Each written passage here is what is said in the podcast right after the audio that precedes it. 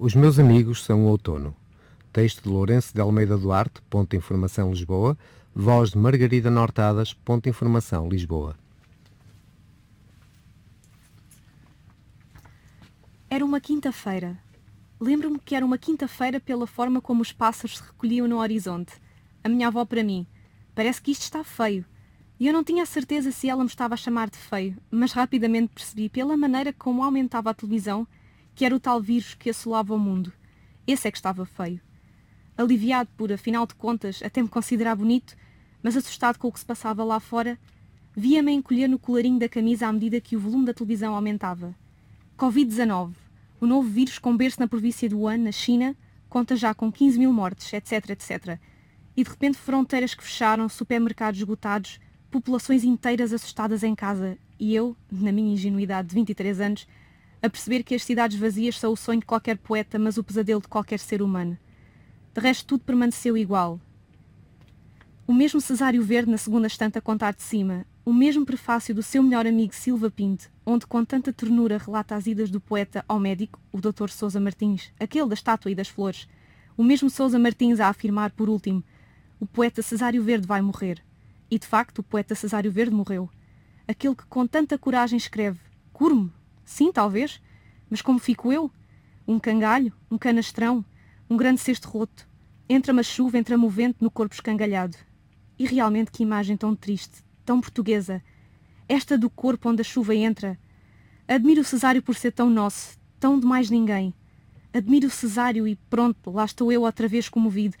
Lembro-me de ser pequena e a minha mãe dizer às amigas: este é sensível. E eu que desconhecia o que era ser sensível, mas o meu pai a olhar-me de lado, se calhar com medo que eu fosse paneleiro. E sei lá se sou.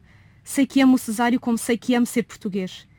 Por exemplo, Antero, numa carta em que fala de Gomes Leal, escrevendo Se o vires, diz-lhe que o acho louco, louco de pedras, mas que o amo sempre. E como é bonito o amor entre poetas, este louco de pedras, porque no fim da vida Gomes Leal era gozado pelos miúdos de Lisboa, que lhe atiravam pedras e chamavam ó oh, maluco, e realmente deveria ser maluco, mas aos poetas é concedido uma espécie de perdão, uma aura diferente das dos demais. E nisto lá estou eu outra vez. Tudo o que eu queria era lembrar-me de como é bom ser português. São tempos difíceis estes que vivemos. Precisamos algo a que agarrar. E eu, como não gosto de álcool, retiro um livro da estante. A minha avó aumentar cada vez mais o volume da televisão, como se as notícias fossem mais reais quanto mais alta a mulher grita na tela. Quantas vezes o casal de baixo a bater com o cabo da vassoura no teto e eu ouvia-os. Eu ouvia, mas nunca disse nada à avó, coitada. Houve tão mal. E depois, desde que perdeu o marido, o meu avô levou o cancro no fígado, os olhos tão amarelos no fim da vida. E desde que o perdeu, nunca mais foi a mesma. Que posso eu fazer? Está muito alta, avó. Mas ela quer lá saber. Uma vez encontrei os vizinhos nas escadas a olharem-me com cara má. Eles que se lixem. Não sabem como se vive cá em casa, onde a única distração é ir à estante e pegar num autor qualquer.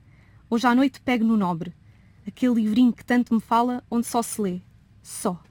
Ah, só o título já me arrepia. Lembro-me de um escritor que dizia que a espinha é o crítico da alma. Isto porque quando nos arrepiamos o poema é bom. E eu a partir daí a ler os meus poemas à rapariga de quem gosto, tudo na esperança de um vislumbre de arrepios da sua parte, um pouco de pele de galinha ou um olhar comovido e basta-me ser o rei do mundo. Mas aqui entre nós, desconfio que ela não gostava muito de mim. Dizia que procura homens mais... homens mas eu poderia ser mais homem do que memorizar sonetos. Vive mal, não vou mentir. A avó já não está a ir para nova. Fala sempre do avô ao jantar e conta histórias sobre ele que eu já sei de cor e salteado, mas lá está. Que posso eu fazer? Não posso fazer nada nem quero. Não quero avisá-la que o casal de baixo bate com a vassoura quando a televisão berra. Não quero avisá-la de que às vezes preciso de uns trocos para tabaco. Não quero, enfim, porventura dizer, sabe avó, a questão é que e tal, o avô já não é vivo, de modos que compreende. Coitada, adormece com a fotografia do marido todas as noites e uma lágrima que entretanto seca junto à pálpebra. Como é bonito e ao mesmo tempo triste, uma lágrima junto à pálpebra. Por vezes acordo e vou ver se está bem tapada e lembro-me das palavras do Cesário. Entra-me a chuva, entra-me o vento no corpo escangalhado. E se calhar é por isso que amo a poesia. Porque não tenho mais. E peço desculpa se impingi o texto de tristeza, mas, sabem, Apenas queria que alguém compreendesse esta dor. Todos somos crianças e às vezes a falta que faz um abraço, uma mão no ombro, uma voz que emerge da escuridão. Está tudo bem. E talvez esteja mesmo tudo bem, e eu só esteja aqui para aqui com coisas, mas o vírus de que se fala na televisão não ajuda. Os idosos, os grupos de risco, e agora vou às compras para as minhas amigas todas da minha avó. Nasci nos Olivais, uma pequena casa repleta de vozes e talheres. Das primeiras impressões de infância, assomam à memória o Val do Silêncio. Algumas folhas, aquele cheiro à árvore e figuras que entretanto perdi. Curioso como tudo se perde. Espectros cinzentos desafiando a nossa compreensão. Da criança que outrora fui, cria silenciosa no seio da mãe pássaro, recordo com ternura momentos essenciais. O primeiro beijo, Margarida, aquele vestido vermelho, o coelho de peluche com quem tinha conversas intermináveis, o pai a despedir-se, vestido, à meia da noite. E hoje que sou mais velho, debato-me apenas com uma pergunta.